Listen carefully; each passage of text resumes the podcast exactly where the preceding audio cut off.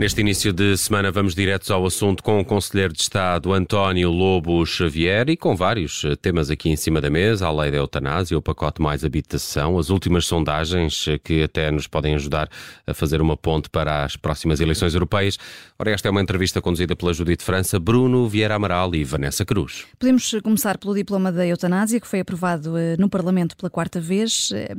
Agradeço-lhe a disponibilidade, António Lobo Xavier, por estar com a Rádio Observador, da sua sensibilidade e do conhecimento próximo que tem do Presidente da República, até porque é Conselheiro de Estado, o que é que fará Marcelo Rebelo de Sousa desta vez? Há de enviar o diploma para o Tribunal Constitucional, vetar, promulgar? Olha, eu, eu percebo a pergunta, se eu fosse jornalista também a faria, mas eu não posso, não posso responder pelo Presidente da República. Agora, uh, o que posso é dizer o seguinte, em, em primeiro lugar, em primeiro lugar, foi, foi feito um, esforço na Assembleia da República para eh, dirigir, para modificar o que estava em cima da mesa a ser discutido, de modo a resolver as dúvidas causadas eh, ou, ou colocadas pelo Tribunal Constitucional. Essas dúvidas diziam especialmente respeito em matéria de formulação à, à, àquilo que é o sofrimento, o chamado sofrimento intolerável.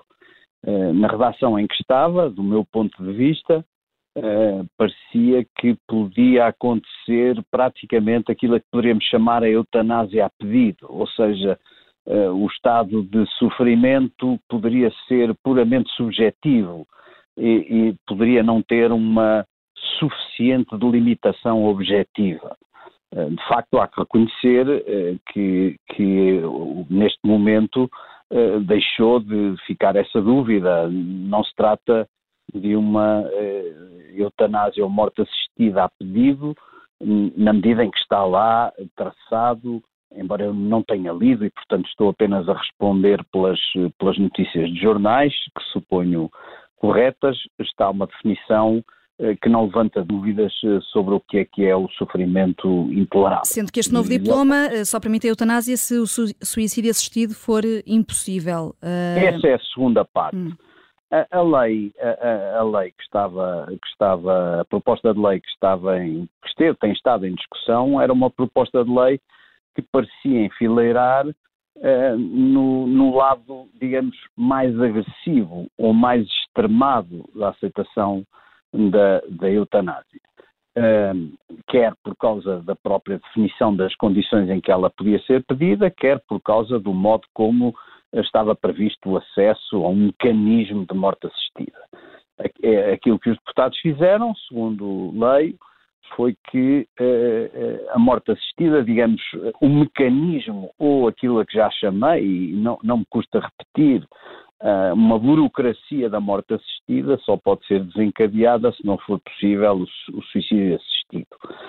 Numa lógica de mal menor, eu não posso deixar de reconhecer uh, que esse é um avanço, no sentido de quem, como eu, uh, tem uma visão sobre a vida, a tutela da vida e sobre a impossibilidade dessa tutela da vida ser agredida, uh, há um progresso. E esse progresso poderá fazer Marcelo Rebelo de Sousa desta vez viabilizar a lei? Opa, eu não sei, não, não, não, conhecendo a versão final é muito difícil.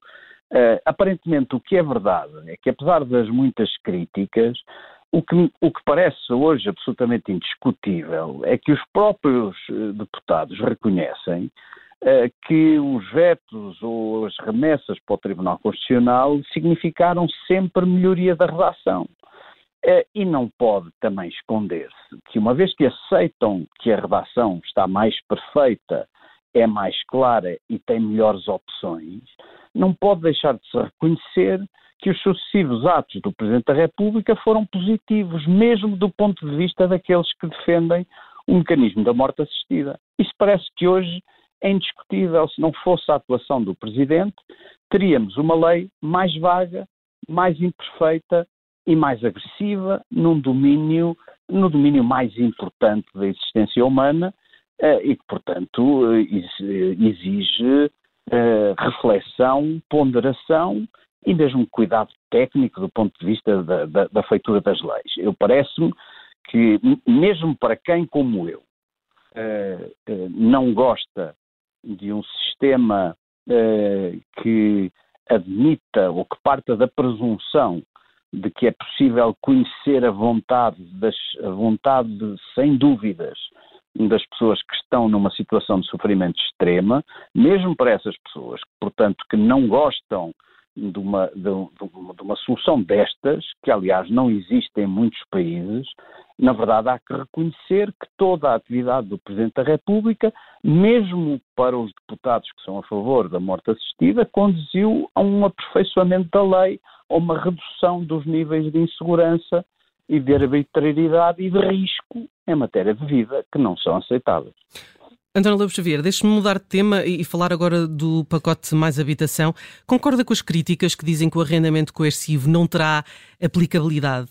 E já agora que estávamos a falar no Presidente da República e na forma como as leis foram sendo melhoradas uh, por terem ido ao Tribunal Constitucional, pergunto-lhe se também não fazia sentido uh, que, estas, uh, que este pacote mais habitação também fosse passasse no crivo do Tribunal Constitucional.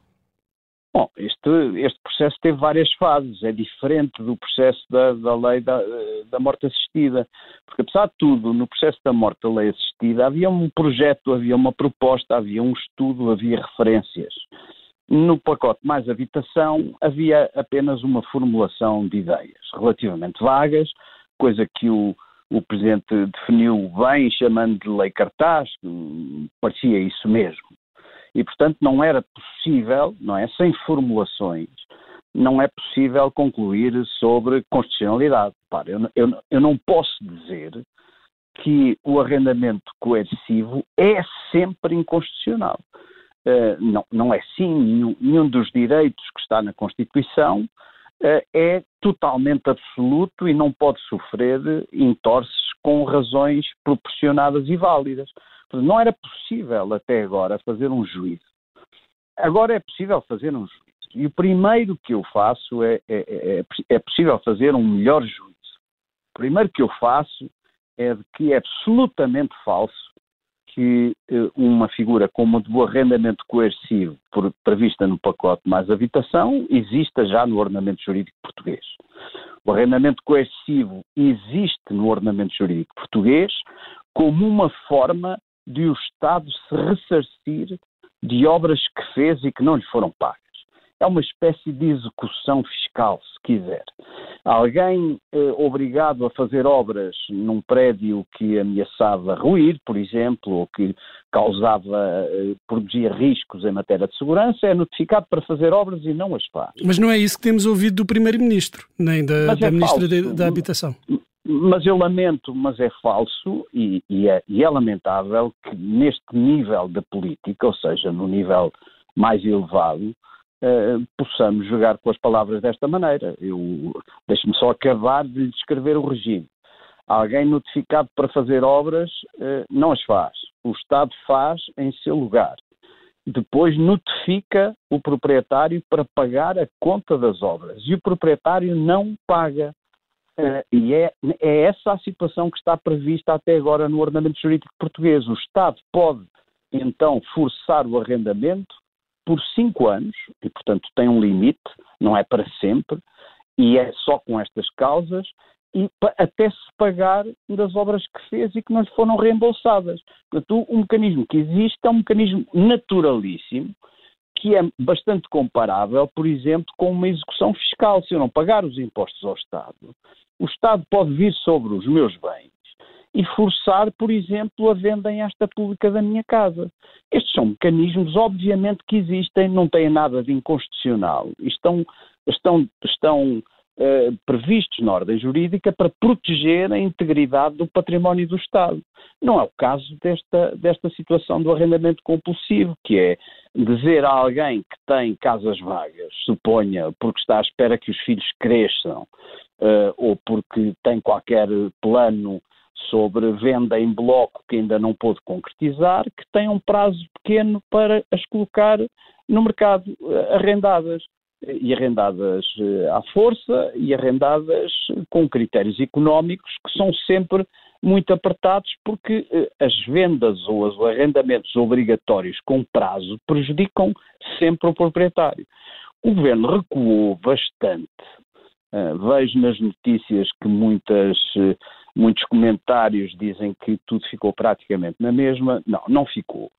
Não ficou, em primeiro lugar, porque as casas têm de estar há dois anos devolutas, mas devolutas em sentido técnico-jurídico, através de definição para efeitos fiscais por parte das câmaras municipais.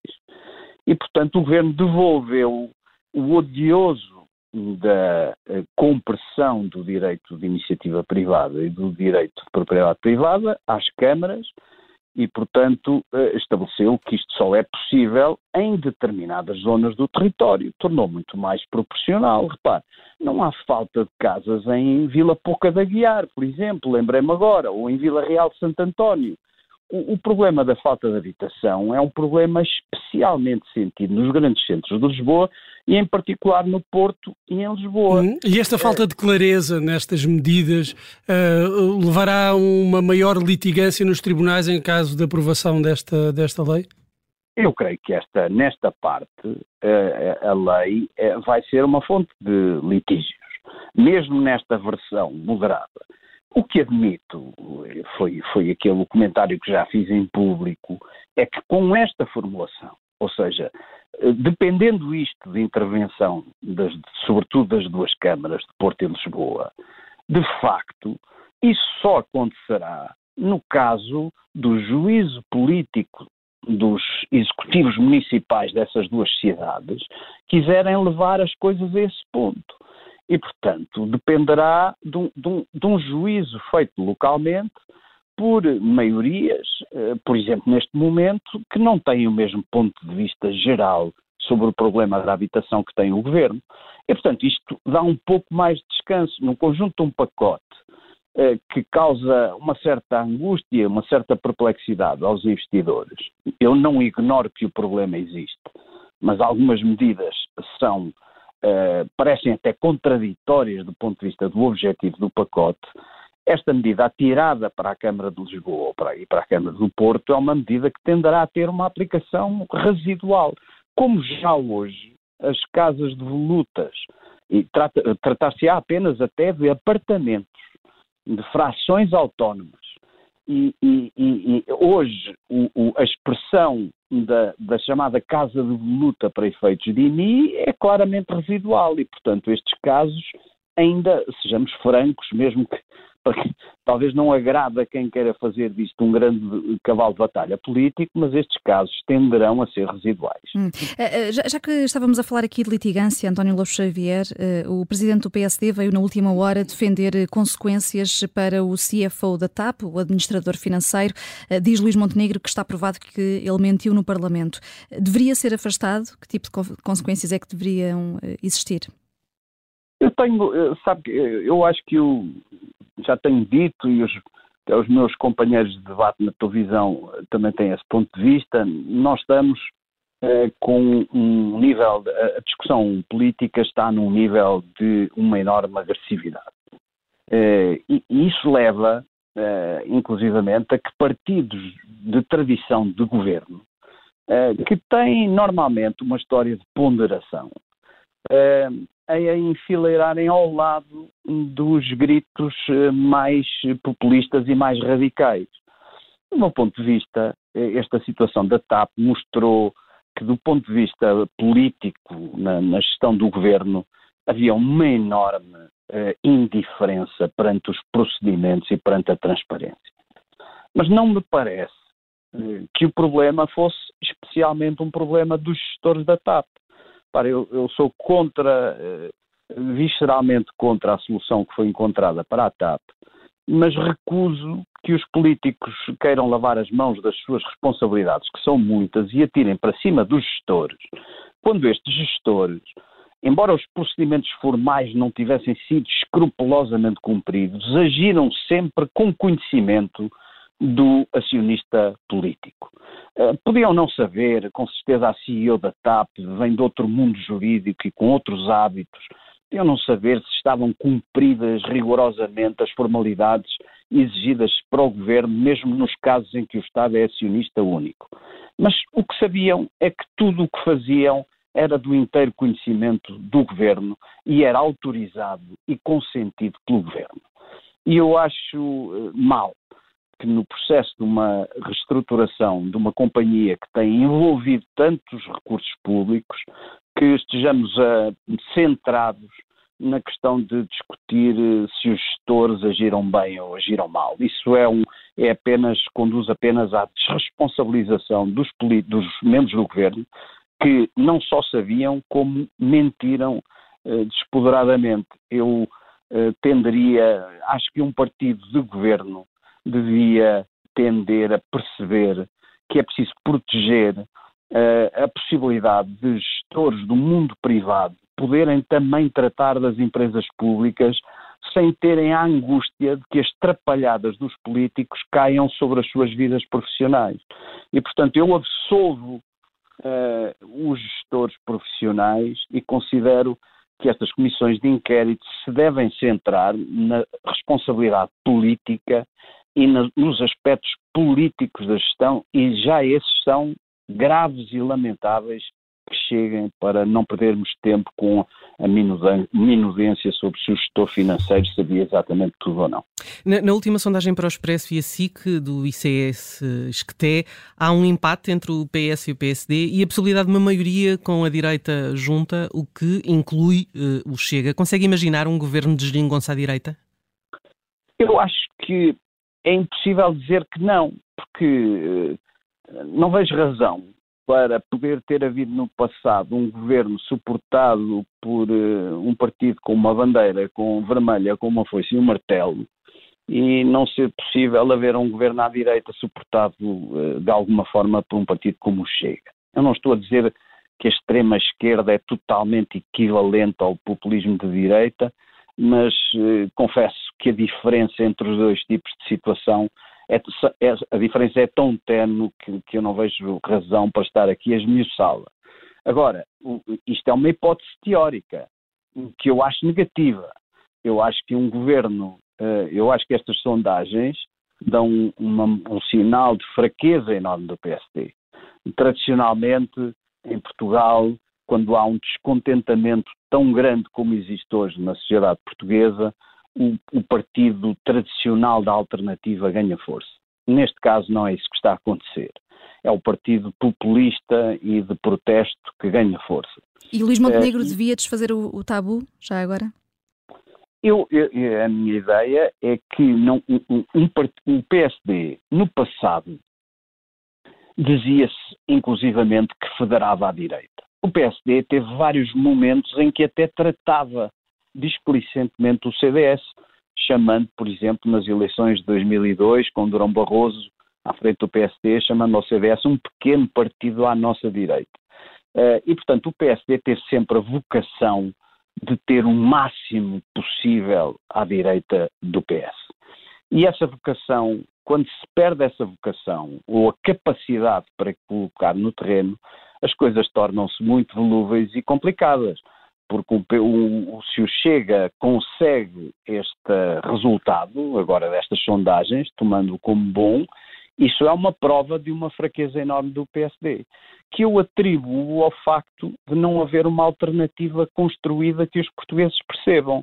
As pessoas recolhem ao protesto quando não existe alternativa. E as alternativas em Portugal foram sempre feitas com programas concretos figuras concretas de possíveis ministros e carisma de candidatos a primeiro-ministro, à esquerda e à direita. E não o PSD não tem, não tem uma liderança carismática? Não me parece que tenha mostrado carisma, infelizmente, porque eu prefiro um PSD forte. Eh, não me parece que tenha mostrado carisma suficiente. Não se, não se tem distinguido dos protestos populistas do Chega e não tem uma alternativa construída que possa dar esperança eh, aos portugueses. Os portugueses votaram no PS nas últimas eleições, que nós sabemos que estiveram para ser assim, mas podiam ter sido assado. Houve momentos na campanha em que todos estávamos convencidos que as coisas podiam ter sido diferentes. E eu acho que isso foi uma reação de eh, medo, de reação contra a possibilidade do, do, Chega fazer parte do governo e, portanto, era melhor o PSD ser claro e afastar esse medo. Uh, e depois, logo se vê como é que, depois de uma vitória grande, logo se vê como é que se fazem as negociações dos apoios parlamentares. E acho que as pessoas, tipo, nós temos um país com muitos pobres, com muitas pessoas com salário mínimo, com muitos reformados, com uma população idosa, essas pessoas, em geral, têm medo do futuro, sobretudo em circunstâncias tão tumultuosas internacionais como esta. E, e esse medo, quando, não, quando não, não recebe em troca descanso e conforto de um projeto concreto e com carisma, acolhe-se naturalmente ao protesto. Essas pessoas frágeis que foram a correr votar no PS e, e, e, e lhe deram a maioria absoluta, descreem agora no PS, mas ainda não confiam no PSD. E já vamos tarde para isso. E, portanto, engrossar o protesto pode ser um caminho sem, sem retorno, sobretudo nas, nas circunstâncias da Europa atuais. Uhum. António Lobo Xavier, muito obrigada por ter vindo ao direto ao assunto. Muito obrigado também. Muito obrigado. Muito obrigada. Boa trabalho. tarde.